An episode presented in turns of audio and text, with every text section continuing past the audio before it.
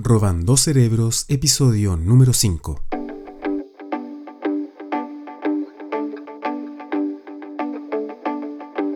¿No tienes tiempo para leer contenido interesante, nutrirte de ideas nuevas e inspirarte con la cantidad enorme de información que hay en Internet? Bueno, Robando Cerebros es un podcast dedicado a sustraer columnas, crónicas, entrevistas o artículos de diferentes libros o medios digitales directo a tu oído. Seremos un puente entre el poco tiempo o cansancio para leer y las ideas de diferentes disciplinas que te pueden interesar. Desde lo humano a lo divino serán parte de los contenidos y siempre dando crédito al lugar donde se robó la idea y destacando a su autor o autora.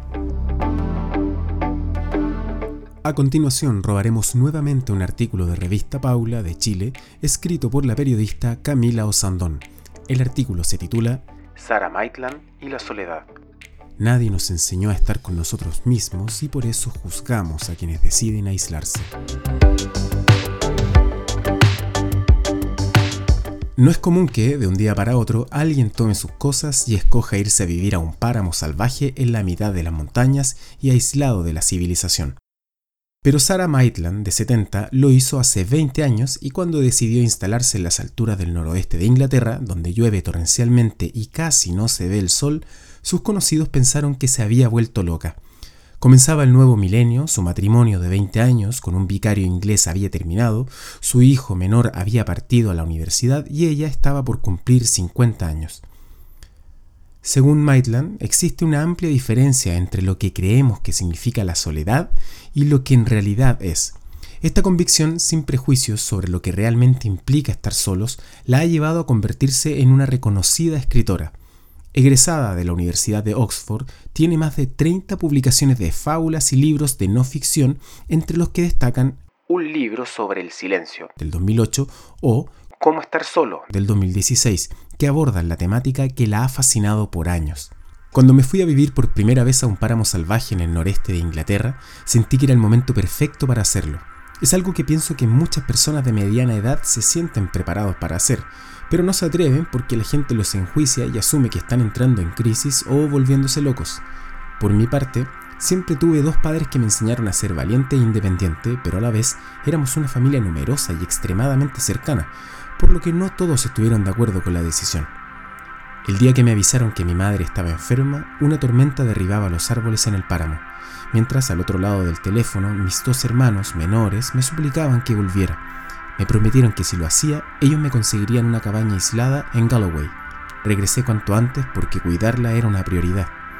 Después de su entierro, esas altas montañas escocesas que me vieron nacer se volvieron a convertir en mi hogar.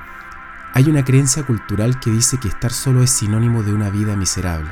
Otros asocian las casas aisladas con sótanos donde se esconden los locos de remate o los asesinos seriales. Los prejuicios son interminables y la gente los asume porque pocos han experimentado estar realmente en soledad.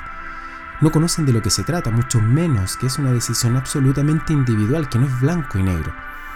Si no tenemos el conocimiento para generar la oportunidad de construir orgánicamente la soledad de nuestras vidas, jamás sabremos si podemos tolerarla. La creencia es que la gente se aísla por circunstancias tristes o dolorosas y que bien podría ser por motivos incontrolables o por un castigo. Esto nace en la infancia porque lamentablemente la soledad se ha utilizado en muchas sociedades para reprender a los hijos. En otras, en cambio, se ha dado como premio un momento para que estés solo haciendo lo que quieras, porque te has portado bien. Los padres no muestran la soledad como algo inherente y necesario para nuestro desarrollo y no los podemos culpar. Es algo que se ha heredado de generación en generación. Yo tampoco tuve la oportunidad de tener esos momentos cuando era niña porque éramos muchos en la casa, pero aún así nos enseñaron a ser valientes y autosuficientes, por lo que yo sí pude atreverme a probar. Cuando lo hice siendo una adulta fue verdaderamente una sorpresa. Ahí supe lo maravillosa que me sentía al caminar por los campos. Conocí animales que me pude encontrar entre las ramas e hice del silencio un amigable compañero.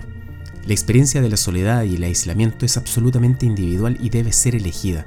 Tiene cientos de matices. Podemos empezar por pequeñas cosas que de todas maneras nos traerán beneficios, Caminar por el parque, quedarse una noche en un hotel o apagar el teléfono durante una hora son buenos ejemplos. Me gustaría pedirle a las personas que se quedaran en silencio un momento. En él podrán encontrar un espacio para conocerse y pensar en lo que quieren. Emitir un juicio respecto a las decisiones de una persona puede ser un gran acto de generosidad. Si en vez de opinar empezamos a escuchar, estoy segura de que encontraremos respuestas impresionantes. Y ese fue el artículo escrito para Revista Paula de la periodista Camila Osandón. Sara Maitland y la soledad. Si quieren sugerir algún contenido para robar, pueden escribir a robandocerebros.profecristian.com. Nos escuchamos en el próximo episodio. ¡Chao!